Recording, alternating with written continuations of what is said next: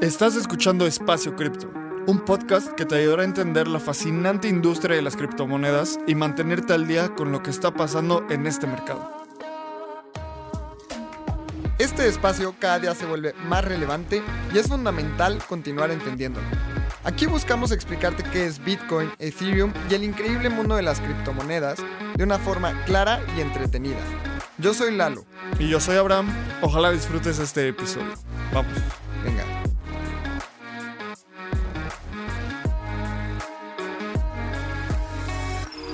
Hola a todos y bienvenidos a un episodio más de Espacio Cripto. Y este episodio ha sido un episodio muy enriquecedor porque hablamos de temas de inversión. Y sí, hablamos de Web3 y de cripto en general, pero yo creo que este es un episodio que le puede servir a cualquier emprendedor que quiera buscar capital de fondos de inversión. Entonces, si tú eres un emprendedor, si tienes una idea o conoces a alguien, envíale este episodio. Abraham, ¿cómo viste este episodio con Emma de Pantera? Creo que es uno de los episodios más importantes que vamos a tener en Espacio Cripto. No digo esto seguido. Traer a Pantera Capital, este legendario fondo de inversión de Joey Krug, que hizo el primer ICO, fundador de Augur, este mercado de, predicciones. Lleva más de 10 años operando y ha invertido en básicamente casi todas las empresas de cripto más importantes. Y Emma vino a explicarnos qué es Pantera, cómo se fijan en los emprendedores. Creo que eso es de las cosas más, más cool del episodio. Cuando dijo que depende de la fase de la empresa, es cómo deciden invertir en algo que es como seed y pre-seed, los fundadores, algo más avanzado, nos cuenta sus criterios. Si tú quieres emprender, tienes alguna idea y estás buscando levantar dinero de un fondo de inversión tan grande como Pantera, este es el episodio que tienes que escuchar. No importa si quieres emprender algo descentralizado, si quieres emprender algo centralizado en Web3, si quieres emprender el siguiente Shopify, este episodio te va a servir muchísimo. Estoy muy feliz de que lo hayamos grabado. Creo que este es el inicio de una muy bonita relación entre Espacio Cripto y Pantera Capital. ¿Qué fue lo que más te gustó a ti, Lalo? Yo creo que cuando hablamos de qué busca Pantera en un emprendedor y el hecho de que Emma haya dicho que sepa construir, no nos importan los MBAs, básicamente dijo, estamos buscando más al próximo Mark Zuckerberg que se salió de la universidad que el próximo eh, estudiante con calificación de 10.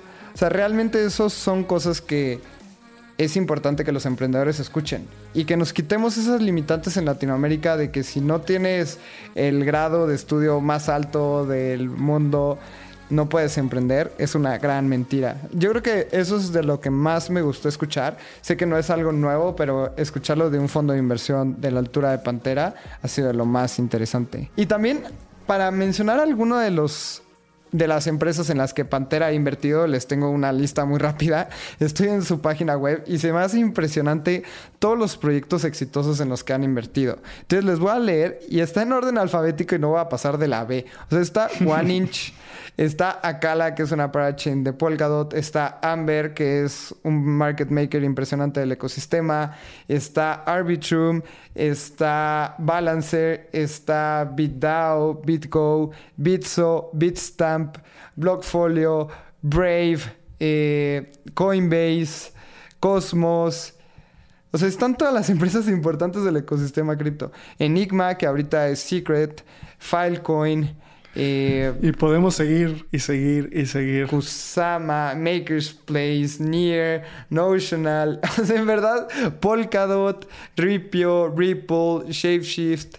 Son las empresas más importantes del ecosistema cripto o el 90% de las empresas más importantes del ecosistema. Entonces esto para mí es... Es muy impresionante todo lo que ha hecho Pantera en 10 años. Fue un privilegio tener a Emma y además Emma no es nativo parlante del español. Y se nota su esfuerzo. Entonces, en verdad agradecemos mucho que, que Pantera y Emma hayan venido al podcast. Si estás escuchando esto, ponles un tweet diciendo, Emma, muchas gracias por el esfuerzo de hablar español, por expandir la huella de Pantera en la TAM.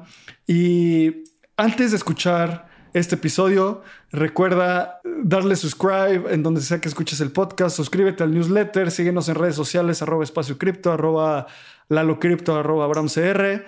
Y vamos a escuchar unos anuncios de nuestros patrocinadores y de ahí el episodio con Emma. ¿Quieres llevar tu cripto trading al siguiente nivel y probar un protocolo descentralizado? Checa DYDX. DYDX es el mejor exchange de derivados descentralizado, en donde podrás hacer trading tradicional con tus criptos y también tendrás acceso a herramientas de trading más avanzado como margen o trading perpetuo en Bitcoin, Ether, DOT y muchas criptos más. DYDX combina las mejores tecnologías para brindarte a ti las herramientas de trading que deseas. Con sus órdenes de mercado en Layer 2, tienes al alcance de tu mano los beneficios de la descentralización con la eficiencia y velocidad de un exchange centralizado. Todo esto con la privacidad y seguridad que los Zero Knowledge Proofs de Starkware brindan. Conecta tu cartera y empodérate como trader con las herramientas que DYDX tiene para ti. Hola y bienvenida, bienvenido a otro episodio de Espacio Cripto. Este es otro episodio de la serie de cómo levantar dinero en esta industria, en el bear market, en estos momentos. Creo que este va a ser uno de los episodios probablemente más escuchados de Espacio Cripto. Tenemos con nosotros a Emma, Chief of Staff de Pantera Capital y es un privilegio tener a Emma aquí. Emma, estamos muy emocionados de que estés por acá y justo antes de grabar nos estabas contando tu experiencia de cómo aprendiste español, te viniste a vivir un tiempo a, a México en Cuernavaca y creo que eso es una una parte bien interesante de cómo la gente realmente aprende el idioma, ¿no? Y te queremos agradecer un montón por hacer esto en español. Sabemos que no es tu lengua natal, pero también el que hayas aceptado la invitación es súper importante para toda la gente de la comunidad, así que muchas gracias. Sí, gracias. Mi español no es perfecto, pero sí aprendí, porque mis padres querían que aprendiera español, pues me enviaron a México para vivir con una familia americana. Pero funcionó. Qué bueno, pues Gracias a los padres de Emma por este episodio de Espacio Cripto, que al, final lo podemos grabar en español. Y primero, como siempre empezamos estos episodios, es entendiendo un poco sobre, sobre, sobre ti, Emma, sobre Pantera. Y me encantaría que nos contaras, antes de que nos expliques todo de qué es Pantera, un poco de las compañías donde han invertido, un poco de tu historia en cripto. ¿Cómo empezaste? ¿Cómo llegaste a Pantera? ¿Cómo fue esa historia? Sí, pues yo era abogada antes de unirme a, Pantera y antes de eso era estudiante um, en un programa de, uh, graduate program en economía. Uh, pues y concentrándome sobre game theory, pues eso es como los dos elementos que, que uh, unidos hacen cripto, pues la game theory como la la ley de, investimientos. Pues a Pantera eh, estoy Chief of Staff. Um, eso como significa algo diferente en cada empresa. Pero en mi caso, mm, me contrataron originalmente en el e-, equipo de, inversión como Chief of Staff del Chief Investment Officer. Um, y mi alcance como finalmente se expandió. Pero todavía pasó mucho tiempo trabajando con nuestro CIO y además de eso ejecutó la contratación de ejecutivos eh, ayuda con operaciones y uh, interactúo con legisladores sobre el desarrollo de regulaciones para el ecosistema. A mí se me hace bien interesante porque Pantera siempre se ve como muy pionero en todos los temas, ¿no? Como tú decías, o sea, justamente desarrollar nuevos temas legales, etcétera. Y sabemos que el ecosistema cripto no es un ecosistema que ya está totalmente creado. Más bien hay que innovar, hay que presentar nuevos temas de leyes, hay que estar siempre innovando y siempre tratando con los reguladores y creo que Pantera lo ha hecho muy, muy bien. Sí, una, una de, las, una de las razones que me que como eligió Pantera estaba como su histórica. Estaba el, el primer in, investor multiestrategia institucional em, concentrado solamente sobre cripto y blockchain. Y como esa histórica de, ser el primero uh, es, es, increíble. Sí, creo que todo esto de el que llega primero o el que pega primero pega dos veces es muy real. Lo hemos visto con los exchanges, lo hemos visto, o sea, justamente con Pantera, cómo es que aquellos que, que se posicionan primero ya es muy es muy difícil moverlos también por todo el camino de innovación, ¿no? Y justo hablando de temas de innovación, nos encantaría, Emma, que nos platiques en qué compañías ha, invertido Pantera para que la gente que nos esté escuchando que no entienda eh, todo el mundo del VC o en, o en qué empresas está Pantera detrás, nos platiques un poquito más y que aprendan un poco. Sí, y, y creo que además de eso también es como súper valioso que nos cuentes ¿Qué es Pantera? ¿Sabes? Porque hay gente que tal vez no, no sabe qué es Venture Capital o nunca había escuchado de Pantera. Cuéntanos un poco sobre eso. Sí, sí, pues Pantera es um, un inversor multiestrategia, pues no solo es Venture Capital, también tenemos estrategias de Early Stage Token que invierte en proyectos muy jóvenes que tendrán un token líquido, pero aún no lo han lanzado. Eh, y también tenemos los fondos de Liquid Token Funds, que invierten tokens líquidos, pues funciona de manera muy similar a un como fondo de cobertura de capital. Em, pues Pantera, eh, en el como capital de riesgo, invertimos en proyectos en los Estados Unidos y internacionalmente en como todo el universo de proyectos basados en, blockchain, pues desde DeFi hasta infraestructura, juegos y, más. Eh, y como ejemplos, um, fuimos uno de los primeros inversores en Alchemy, ZeroX, Polkadot, Starkware, Zcash, Circle, Filecoin, pues proyectos ahora que están enormes, pero que cuando nosotros los um, eh, invertimos, eh, están, estaban como muy pequeños y muy jóvenes. Ya, buenísimo. Creo que esta descripción fue súper clara. Hay como tres líneas de inversión, Early Stage Token, Liquid Token y Venture Capital. Y poniendo un poco en contexto a la gente que nos escucha, Early Stage Token son equipos que aún, como decías, no, no han lanzado un token, Pantera les da dinero y eventualmente cuando saquen un token, Pantera va a tener una posición en ese proyecto. Y Liquid Token quiere decir, por ejemplo, es un fondo donde se invierte en no sé, Bitcoin, Ether, Uni, Comp y, Pantera es la, entidad que gestiona y hace esas, estrategias para asignar ese capital. Y Venture Capital es lo clásico. Una empresa que dice, yo voy a hacer esto, eh, mi, mi, idea vale 60 millones de dólares, Pantera les da 6 millones de dólares y se queda con el 10% del upside, o sea, el 10% de la empresa en el largo plazo. Personalmente el mundo de, las inversiones, específicamente de este tipo de venture capital, es una de las cosas que creo que puede ayudar muchísimo a crecer una, una industria y una empresa. Sin duda alguna, mucha gente dice que para poner una empresa se necesitan tres cosas. Una estrategia clara, capacidad de ejecución y capital. Entonces, sin esa línea de capital es casi imposible ejecutar cualquier idea. Y Emma, cuéntanos un poco más sobre la historia de Pantera. ¿Cómo empezó? ¿Quiénes son los founders? ¿Cómo llegaron hasta acá? Porque hoy ya escuchamos de Pantera en todos lados como uno de los fondos más importantes en Web3. Pero ¿cómo empezó? Sé que lleva bastante tiempo operando. Sí, sí, Pantera es con casi 10 años de existencia ahora, que en cripto es como, es muy, muy, mucho. Pues nuestro fundador, Dan Moorhead, eh, fue un macro trader legendario eh, a Tiger Management antes de iniciar Pantera. Em, y nuestro CIO, eh, Joey Krug, fundó el primero ICO creado en Ethereum. Augur eh, estaba en un mercado de predicción que permitió a sus usuarios creer em, cómo, hacer apuestas en varios eventos y sus resultados.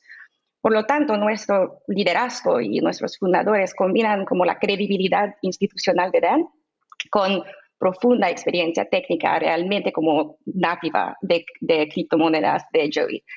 pues creo que eso forma parte de nuestra como ventaja del mercado. Sí, es súper interesante cómo se han mezclado muy bien, porque los proyectos que mencionabas son demasiado grandes. O sea, Pantera ha invertido en Polkadot, ha invertido en Filecoin, ha invertido en Cirex. También, o sea, todos los proyectos grandes prácticamente ves su lista de inversión y en un 80% está Pantera detrás. Y eso es algo que reconocer muchísimo.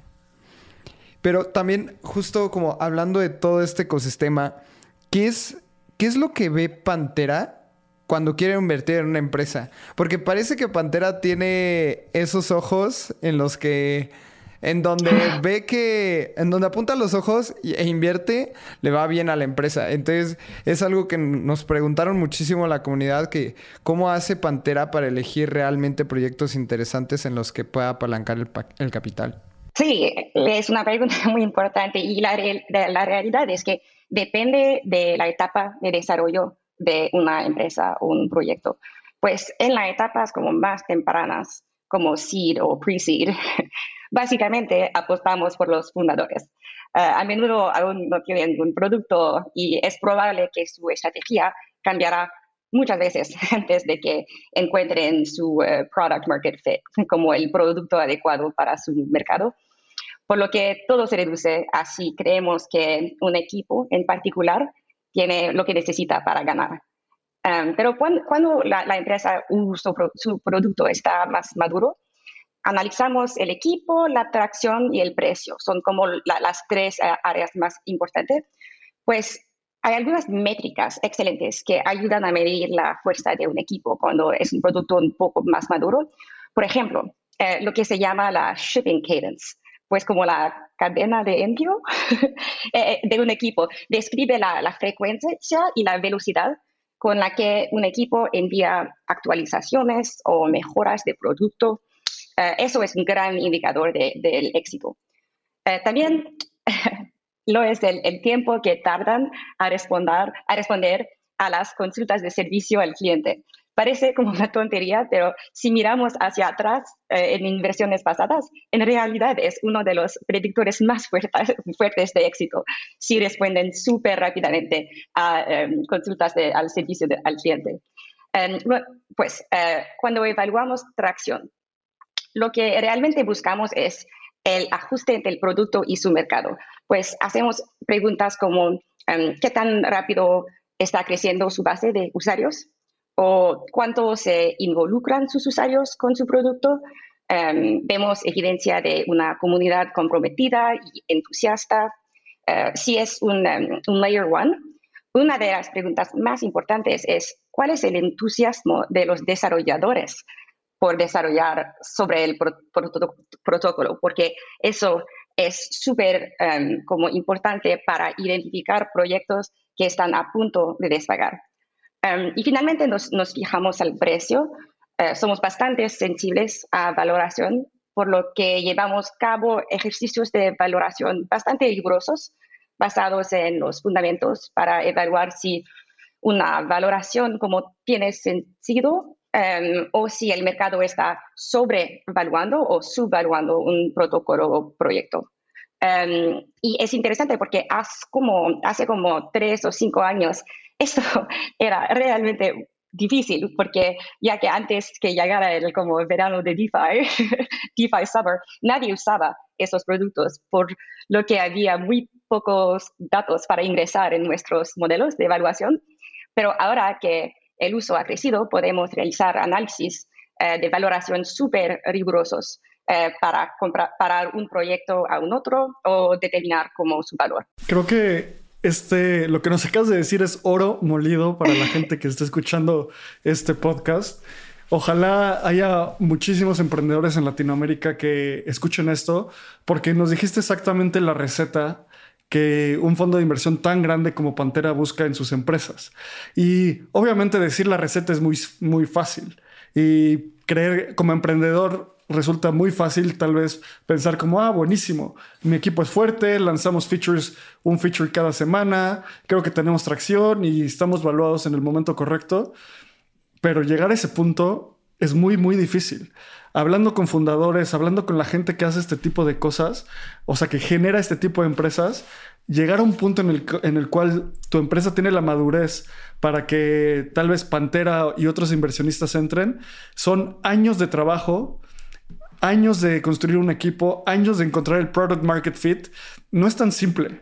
Hoy a mí se me puede ocurrir una idea como hacer el próximo exchange descentralizado enfocado para la TAM bueno, buenísimo.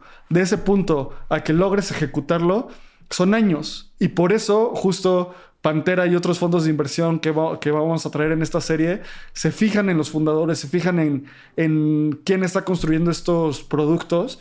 Y otra cosa que me, parece súper interesante y me, me gustaría ahondar un, un poco ahí, Emma, es la parte del precio. Porque mucha gente puede pensar que el precio es, no sé, me meto a CoinGecko y veo cuál es el precio de Uniswap y con base en eso hago una evaluación de Uniswap Labs, ¿no? es mucho más difícil cuando es un mercado que no es público, como los tokens, o sea, cuando invierten en empresas en Latinoamérica, cuando invierten en empresas que en otras partes de, las regiones que, como digo, no tienen un precio público, ¿cómo, ¿cómo se llega a esos precios de las empresas para evaluar? Porque el headline es X empresa levantó 300 millones de dólares a una evaluación de 6 billones de dólares y el lead investor fue Pantera.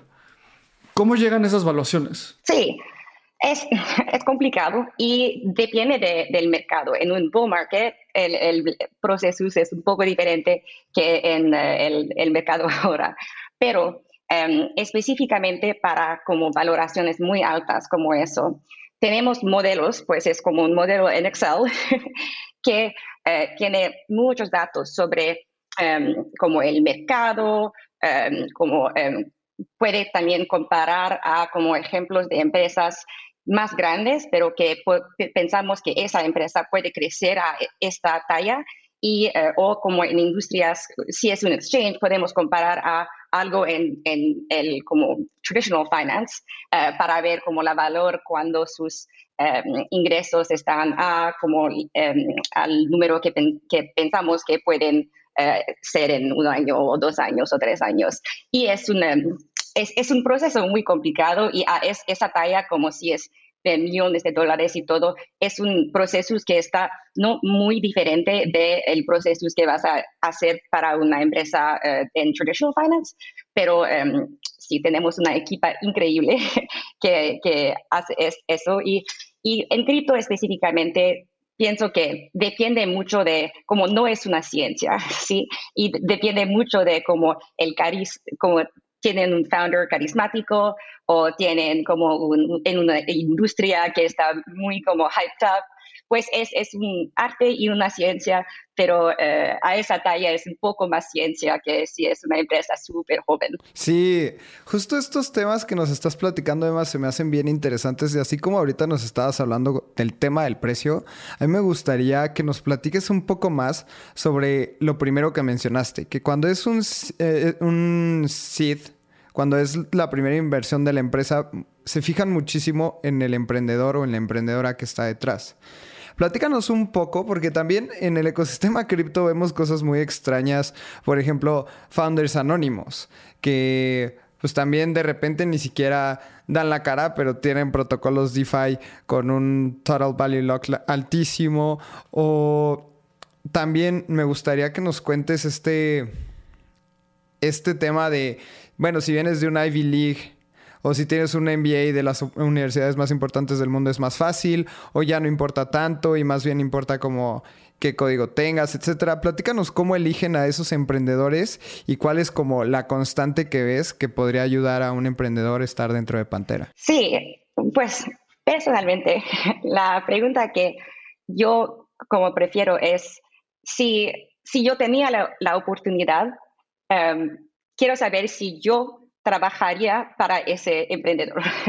sí, porque eso como determine si va a, como em, eh, contratar con una equipa, equipa que está muy fuerte o no si va a poder como hacer su, su Series B sin nuestros, eh, si hacemos el Series A, pues hay, hay, un elemento de como carisma y de, de si puede como eh, convencer a, su equipo de que, que, van, a, van a ganar y todo.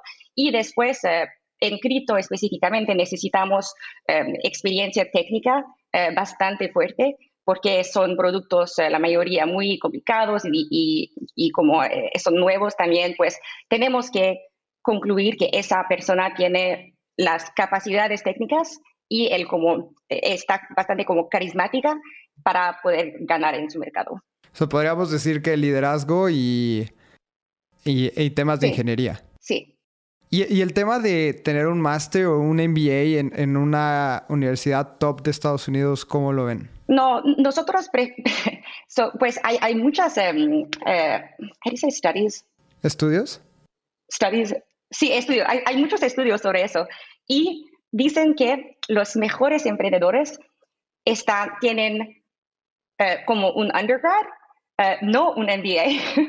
los, eh, los, como estadísticamente, los MBAs están como inverse correlation entre tener un MBA y el como em, las grandes empresas y em, pero pues preferimos fundadores que tienen un undergrad o que han hecho como un año o dos años en su undergrad y después han eh, eh, fundado su empresa.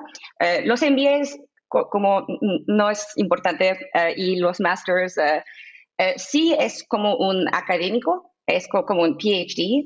Preferimos que tiene un co-founder que está más como business um, focused pero si no, no es como que preferimos un MBA o necesitamos un master, es, es muy flexible y depende de, del founder y del co-founder eh, a veces, pero es, es como caso a caso. Me encanta lo que mencionas porque justo creo que en México y en Latinoamérica está mucho el estigma que, dice Lalo y, y, 100% lo comparto. Y qué bueno que lo preguntó porque vemos a grandes empresas siendo fundadas mm. o más bien eso es la narrativa del medio o sabes de la media así como ex Harvard MBA funda X ex Stanford MBA funda Y. Pero obtener la información directamente de la fuente directamente de Pantera con esta con lo que tú nos dices es súper valioso porque creo que cuando haces un MBA todos tus incentivos están a que no emprendas.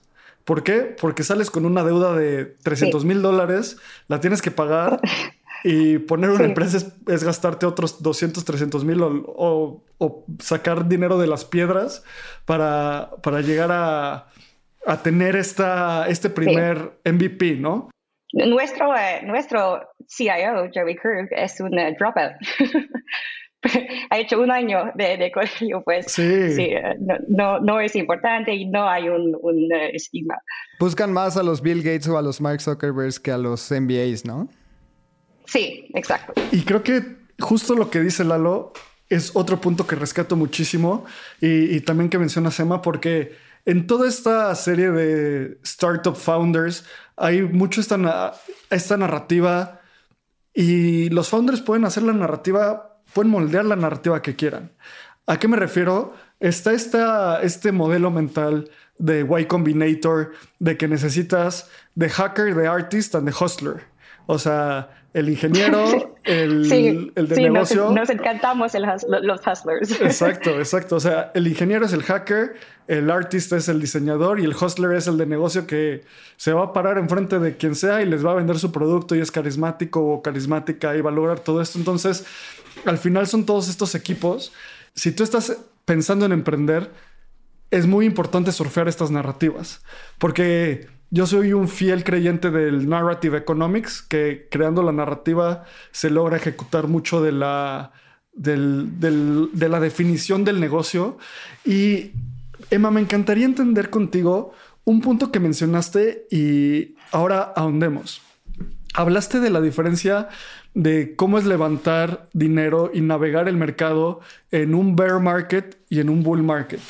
Más en, este, en esta industria donde los bear markets y, bull markets son mucho más cortos que en la industria tradicional. O sea, un bear market en la industria tradicional puede durar 10 años, 15 años, algo así.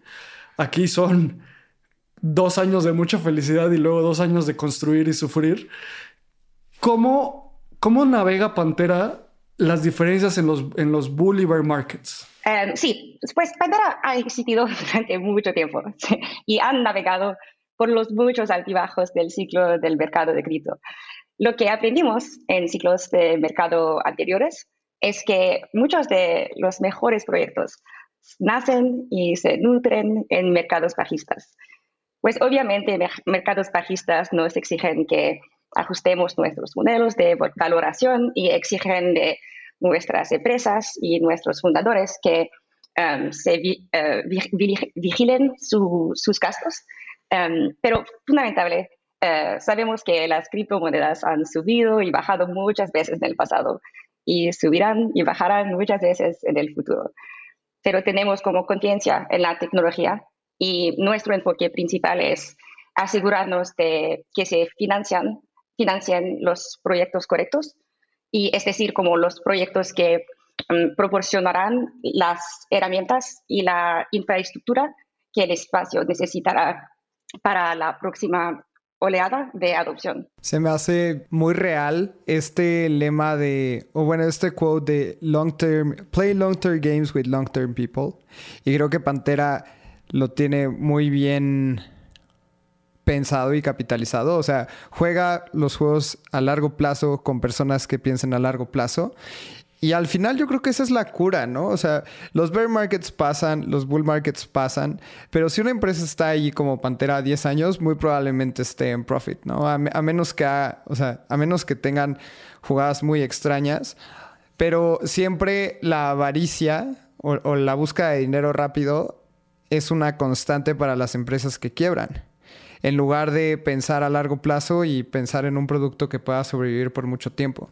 Yo creo que es, es, un aspecto como muy cliché de los mercados, como piensa eh, a largo plazo, pero pues es un cliché por algo, porque es, es, muy verdadero. O sea, si quieres jugar algo a muy corto plazo, sacas una colección de NFTs y haces una estafa, pero pues al final esa gente no dura y esa gente pues no va a estar en el ecosistema a largo plazo y nada más está jugando ahí temas medios sketchy, pero es, es muy interesante eso. Algo que me encanta es un quote que dijiste, Emma, fue, buscamos financiar la infraestructura para la siguiente fase del mercado. O sea, ¿qué viene después? Y a ver, vamos a hacer un pequeño ejercicio entre los tres. Vamos a recordar algunas de las inversiones que Pantera ha hecho en los ciclos pasados. Entonces, por ahí de 2014, 2016, han invertido en, Bitso, en Ripio, en todos estos proveedores de infraestructura que lo que hacían era subir el fiat on-chain básicamente esa conexión y vimos el Ultra Bull Market de 2017, donde muchas de esas empresas fueron muy exitosas. Luego, en el siguiente Bear Market, invirtieron en cosas como decías, como, em, como Polkadot, como Filecoin, como muchos de estos protocolos de DeFi que hoy son una pieza de infraestructura fundamental. O como Alchemy es otro ejemplo de, de infraestructura también que que es súper importante por el desarrollo del espacio, pero la mayoría de los inversores que no tienen experiencia como Joey en, en que no están como, builders, no entendieron por qué estaba tan importante, pues creo que es, es la razón que Pantera y no los otros eh, ha, como financiado ese proyecto que ahora es enorme. Exacto. Alchemy también, Circle que mencionabas, como este, toda esta infraestructura de stablecoins es fundamental y tal vez hace no sé, cuatro años pensaba la gente stablecoins, pues ya con, con Tether la armamos, ¿no? Pero no, necesitamos más stablecoins, necesitamos stablecoins en países latinoamericanos, necesitamos muchos stablecoins por, por muchas cuestiones de infraestructura. Y hoy en día, Pantera ha anunciado un par de inversiones en cosas como gaming, en cosas como NFTs. Entonces, como que podemos ver que para allá va, va el mercado.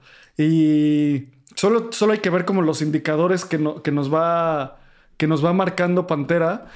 Entonces, esta noción de estar un paso adelante, o más bien de poner el dinero hoy donde mañana va a ser la necesidad de la infraestructura, es algo que me, me llama mucho la atención. Y ahora también quisiera hacer este segue para preguntarte a ti, Emma, ya que están empezando a ver que hay una tendencia en alguna parte de la industria hacia donde queremos construir infraestructura, ¿qué tiene que hacer una empresa o un founder para atrapar el ojo de Pantera, para que Pantera voltee a verles y diga, ok, vamos a escuchar el pitch, vamos a tal vez evaluar si hacer una inversión. ¿Qué tienen que hacer las empresas y los founders para esto? Sí, es, es una pregunta importante y y como difícil porque recibimos muchas propuestas, muchas más que, que podríamos responder. Porque fundadores deben ser un poco creativos. Em, creo que la mejor manera es probablemente tratar de encontrar una conexión mutua con alguien del equipo Pantera y hacer que esa persona haga la presentación. Pero eso cada vez como es, si no es posible, um, fundadores pueden comunicarse con alguien a Pantera sobre como un artículo que ha escrito o una entrevista que dio con comentarios o preguntas como reflexivos. Em, eso es, es, otra como excelente manera de contactarnos y como establecer esa, esa relación. También casi todos los miembros de nuestro equipo son muy activos en Twitter. Puedes responder a un tweet con algo como inteligente o una pregunta para establecer una relación también. E, es como, e, es una manera de, de como captar nuestra atención. Eso es como súper no convencional, ¿no? Porque siempre esperas como el day pitch o una semana en la que están recibiendo pitches y escuchan a 100 inversionistas y eligen, ¿no? Pero yo creo que esto es cripto y cripto se mueve en internet. Sí, es que, es que recibimos como like hundreds de, de pitch decks eh, en nuestro email y todo, pues si fundaderos solo nos envían eso, es, es probable que no vamos a leerlo. Pues tienen que, que buscar una manera de establecer una como relación con alguien sobre nuestro equipo para que aseguranse que vamos a ver su pitch. y después, si, pensamos que, es interesante, vamos a hacer como una llamada o un meeting eh, eh, em, en una de, nos, de, nuestras oficinas, pero eh, esa como el, el, first step es establecer la relación para asegurarse que vamos a ver su pitch. ¿Y qué opinas sobre los hackathons? Porque también mucha gente como que va a los hackathons y busca encontrar VCs o gente que los funde, donde realmente pueden demostrar de lo que son capaces. Entonces, ¿Pantera también levanta en hackathons o, es una serie después? ¿Qué opinas sobre ese sí, tema? Sí, son súper, creo que son geniales y es una manera para nosotros de buscar como súper talentosos eh, fundadores, fundadores con, mucho talento, um, miembros de nuestro equipo. Um, eh, frecuentemente son eh, judges em, en hackathons. Eh, pues sí, nos encanta y, hay muchas empresas en nuestro portfolio que, que esta relación inicial estaba em, en un hackathon.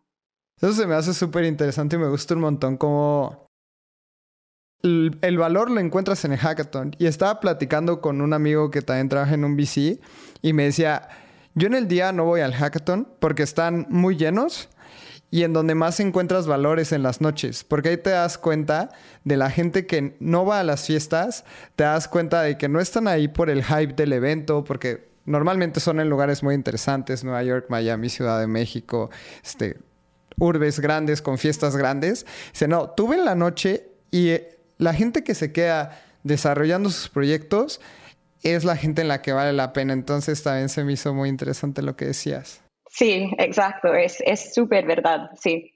Oye, Emma, y ahora hablemos un poco de esa parte que mencionamos un poquito antes sobre la siguiente ola de oportunidades en Web3. Yo tengo muchas opiniones, pero mejor quiero escuchar directamente de ustedes. ¿Cuáles ves que son las siguientes olas en en innovación, en nuevas empresas, donde Pantera tiene el ojo para hacer deployment de capital. Sí, sí, pues una vez, yo, yo estoy muy entusiasmada con el lanzamiento de, de los grandes Layer 2 como Arbitrum y Optimism y otros, porque la escalabilidad, la escalabilidad obviamente ha sido un problema enorme y muy difícil para proyectos en, en cripto. Uh, y estas soluciones son súper eficientes y van a drásticamente reducir el tiempo y el costo de transacciones. Eso habilitará un conjunto completamente nuevo de casos de uso que no eran posibles cuando eh, las Layer Ones eran la única opción de transacciones eh, y estaban bastante lentas y costosas. Pues transacciones como más eficiente también hacen que el ecosistema es más accesible Em, cuando las tarifas de transacción son altas, las transacciones pequeñas no se vuelven, como se vuelven inviables. Pero cuando puede hacer una transacción por centavos en Optimism o Arbitrum, puede tener sentido hacer una transacción pequeña por solo como unos pocos dólares. Um, así que sí, el espacio cada vez más accesible uh, para más personas y para una variedad más amplia de casos de uso es genial. Tú, Lalo, creo que me encantaría hacer este ejercicio, a ver dónde cada quien, obviamente Emma es la, la persona adecuada a quien preguntarle porque está en el mero mole, como decimos en México, del deployment de capital. Pero tú, tú qué ves además de esto, Lalo, algo como que sea que sea interesante, un sector donde va a haber mucho funding en los próximos, en el próximo año. Yo creo que además de las Layer 2s, yo veo las DAOs. O sea, creo que todavía no vemos el potencial tan grande que las DAOs pueden tener. Hemos visto destellos, hemos visto, por ejemplo, uh, Yearn. Yearn es una DAO en la que está muy involucrada en el ecosistema DeFi, pero DAOs sociales como Friends with Benefits a mí me tienen súper, súper interesado. Sé que Friends with Benefits levantó una evaluación de 100 millones de dólares. Siento que no hemos visto los frutos de las inversiones en DAOs y probablemente el bear market va a eliminar un montón de DAOs, probablemente el 80% de las DAOs. Pero el 5% de las DAOs que queden van a ser las siguientes grandes o los siguientes grandes proyectos en el ecosistema cripto, o al menos eso es lo que, tú, lo que yo pienso. ¿Y tú, tú cuál es el trend que ves? Yo veo dos trends muy, muy, muy, muy claros, que probablemente, obviamente, esté mal, pero lo que yo veo es que hay, va a haber mucha demanda por infraestructura de NFTs en estos eh, levantamientos de capital. ¿Por qué lo digo? El ex CTO de SushiSwap, creo, o de uno de esos protocolos de DeFi, acaba de levantar una ronda para un protocolo de para lendear tus NFTs. O sea, si tu Board Ape vale 100 mil dólares, lo pones ahí como colateral y puedes sacar 50 mil dólares con una línea de crédito. Eso es algo que ya, o sea, ya se necesita hoy en el, en el, mundo tradicional. Básicamente es hipotecar cualquiera de tus activos. Obviamente va a llegar un punto donde eso en, cripto va, a ser súper necesario. Y mientras vayamos incrementando casos de uso también como NFTs fraccionalizados, eh, hacer NFTs, real estate, como todos estos casos que apenas nos podemos imaginar, veo muchísima oportunidad ahí y también como cómo, cómo hacer el on-ramp de la gente en el mundo de NFTs. Lo veo muy claro y también es, es una de las industrias que más me interesa. Entonces, chance por eso tengo este sesgo. Y otra que veo eh, es esta parte de gaming. Eh, X acaba de anunciar un fondo de 500 millones de dólares para invertir en, game, en gaming en cripto. Bueno, gaming y Web3 es una de las partes de la Web3 donde tengo menos experiencia y mi spotlight está menos por básicamente interés. No, soy, no me interesa tanto el gaming, pero creo que por ahí va otra tendencia. Entonces, de nuevo, emprendedor, si nos estás escuchando, te estamos dando muchas ideas. Así que, por favor, emprendan. Y, Emma, otra pregunta que nos encantaría ahorita que justo le estamos hablando a los emprendedores es, ¿qué consejos le puedes dar a un emprendedor en Web3 en la TAM? Sí, creo que yo diría como concéntrate en resolver problemas reales, porque creo que hay tantas formas en que el sistema bancario tradicional ha fallado en la TAM específicamente, que las criptomonedas podrían ayudar a resolver, como remesas en, las que Bitso es un líder, o pagos transfronterizos Um, o ayudar a los no bancarizados a acceder a herramientas y productos financieros o um, llevar criptomonedas a países plagados de hiperinflación. Estas son oportunidades enormes y oportunidades que nosotros, a Pantera, nos encantaría financiar. Pues la TAMES es uno de los mercados que más nos entusiasma ahora y fundadores talentosos y pragmáticos que construyan en el espacio de cripto o de blockchain eh, en la TAM deberían absolutamente ponerse en contacto. Me gusta un montón esto que platicas porque pensamos luego en los países con hiperinflación, pero no pensamos en soluciones tan sencillas como, por ejemplo, El Salvador, cuando tuvo una inflación impresionante, adoptó el dólar como moneda de curso legal. Bueno, ahorita ya sabemos que, que Bitcoin también, ¿no? Pero ellos, su next step fue fue el dólar. ¿Qué pasaría en, los siguientes países fuera USDC? O sea, ¿por qué ya irte por el dólar, no? O sea, tal vez estoy fantaseando muchísimo, pero sí creo que, que las criptomonedas pueden ayudar un montón y de repente los emprendedores latinos queremos hacer como inventar la octava maravilla del mundo y hacer cosas súper sexys con NFTs y eh, tecnología de punta, etcétera. Pero tal vez lo que necesita tu gente es una wallet de stablecoins que ni siquiera sabe que está utilizando cripto, ¿no? Y que no sabe qué es cripto, pero saben que tienen dólares operando en su teléfono. Punto. Y creo que esto es un tema que en la TAM nos tenemos que quitar, dejar de intentar hacer las cosas más sexys y empezar a hacer las cosas que realmente les sirva al mayor número de gente. Sí, exacto. Y, esos proyectos que, como están concentrados en resolver problemas reales, son los que sobreviven los, mercados bajistas y, y, que como tienen ese staying power. También, también se me hizo súper interesante, Emma, lo que decías que hay una correlación inversa entre la gente que estudia un MBA a la gente que logra salir adelante con un emprendimiento.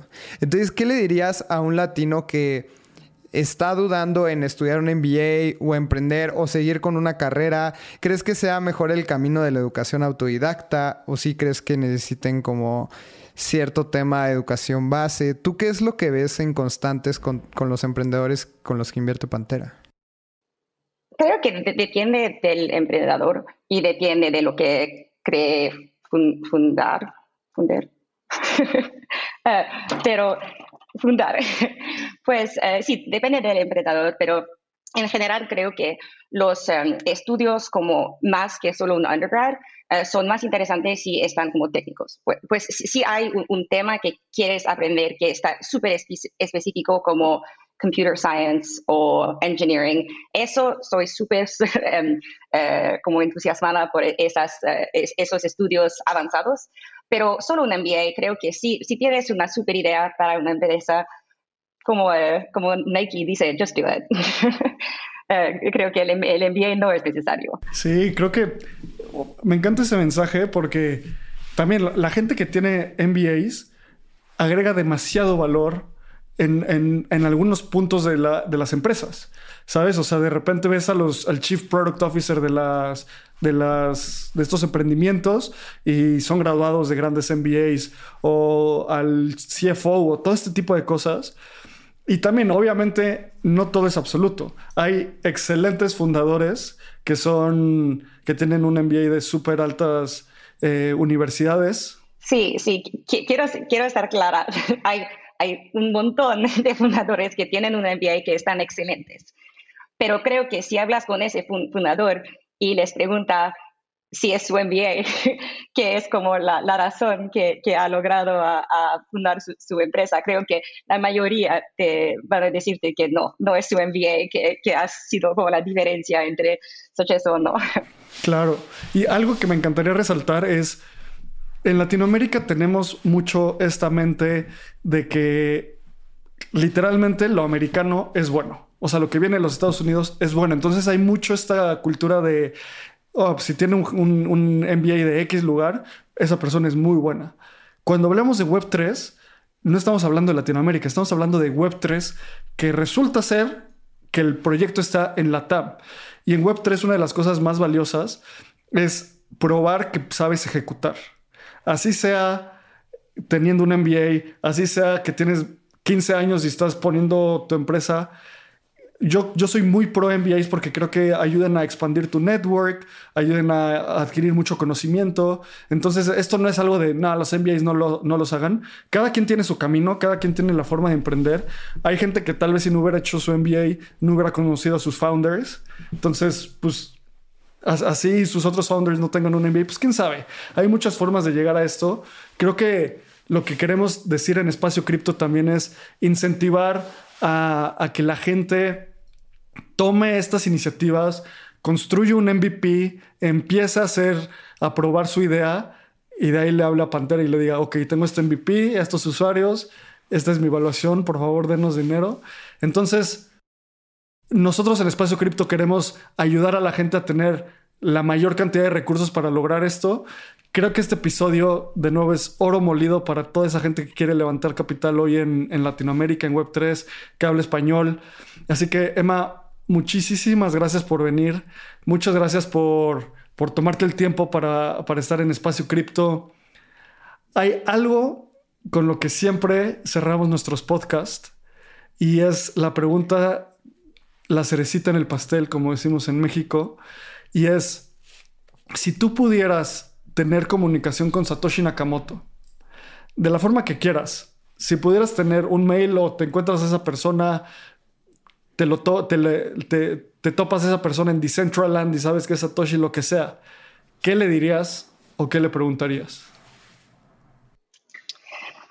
Le diría gracias. Ah, sí, creo que Satoshi quería ser anónimo, pues no voy a preguntarle eh, nada, solo gracias. Genial. Emma, muchísimas gracias por estar con nosotros. La verdad es que es un episodio de mucho provecho. Cuéntanos cómo la gente se puede comunicar contigo. Cuéntanos, platícanos tus redes sociales, en dónde te pueden leer. Creo que esto es solo el inicio de todo lo que, lo que Emma puede comunicar al ecosistema cripto. Entonces, ¿cómo la gente puede saber de ti? Sí, pues uh, en Twitter uh, y eso es, es, una buena manera para leerme. Um, a veces eh, escribo como blog posts sobre Medium o a veces también escribo para nuestro Investor Update eh, que se publica em, cada mes. Pues pueden leer eso y, a veces van a ver mi nombre. ¿Y, cuál es tu handle de Twitter para que la gente te busque? Sí, es Emma Rose PB. Pues como mi nombre, Emma, y después Rose y la las letras P y B. Súper. Emma, pues muchísimas gracias por estar con nosotros. La verdad es que es un gran episodio. Te agradecemos un montón. A nosotros nos pueden eh, encontrar como arroba lalocrypto, arroba abramcr. Recuerden suscribirse a nuestro newsletter con más de 64 entradas en lo que llevamos ahorita grabando. También todos los lunes a las 7 de la noche grabamos Navegando el Espacio Cripto, un episodio en donde recapitulamos todas las noticias más interesantes del ecosistema y escúchenos en todas las plataformas en las que escuchen podcast, búsquenos como arroba espacio cripto en todas las redes sociales y cuéntenos qué es lo que más les gustó de, del programa. Así que muchísimas gracias por escucharnos a todos y nos escuchamos en el siguiente episodio. Muchas gracias.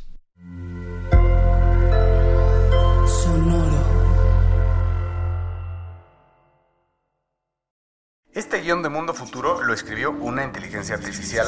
Imagina un mundo donde la tecnología se convierte en una extensión natural de nuestras vidas. Donde cada experiencia se eleva a niveles inimaginables de simplicidad. Un mundo donde los límites se desdibujan y las ideas se hacen realidad con un solo toque. El mundo cambiará más en los próximos 10 años que en los últimos 100. Yo soy Jorge Alor. Yo Mario Valle. Y yo Jaime Limón. No te pierdas Mundo Futuro, el principio del fin. Disponible en cualquier plataforma de podcast. Mundo Futuro, Mundo Futuro. Lucky Land Casino asking people what's the weirdest place you've gotten lucky? Lucky? In line at the deli, I guess? Aha, in my dentist's office. More than once, actually. Do I have to say? Yes, you do. In the car before my kids' PTA meeting. Really? Yes. Excuse me, what's the weirdest place you've gotten lucky? I never win and tell. Well, there you have it. You can get lucky anywhere playing at LuckyLandSlots.com. Play for free right now. Are you feeling lucky? No purchase necessary. Void where prohibited by law. 18 plus. Terms and conditions apply. See website for details.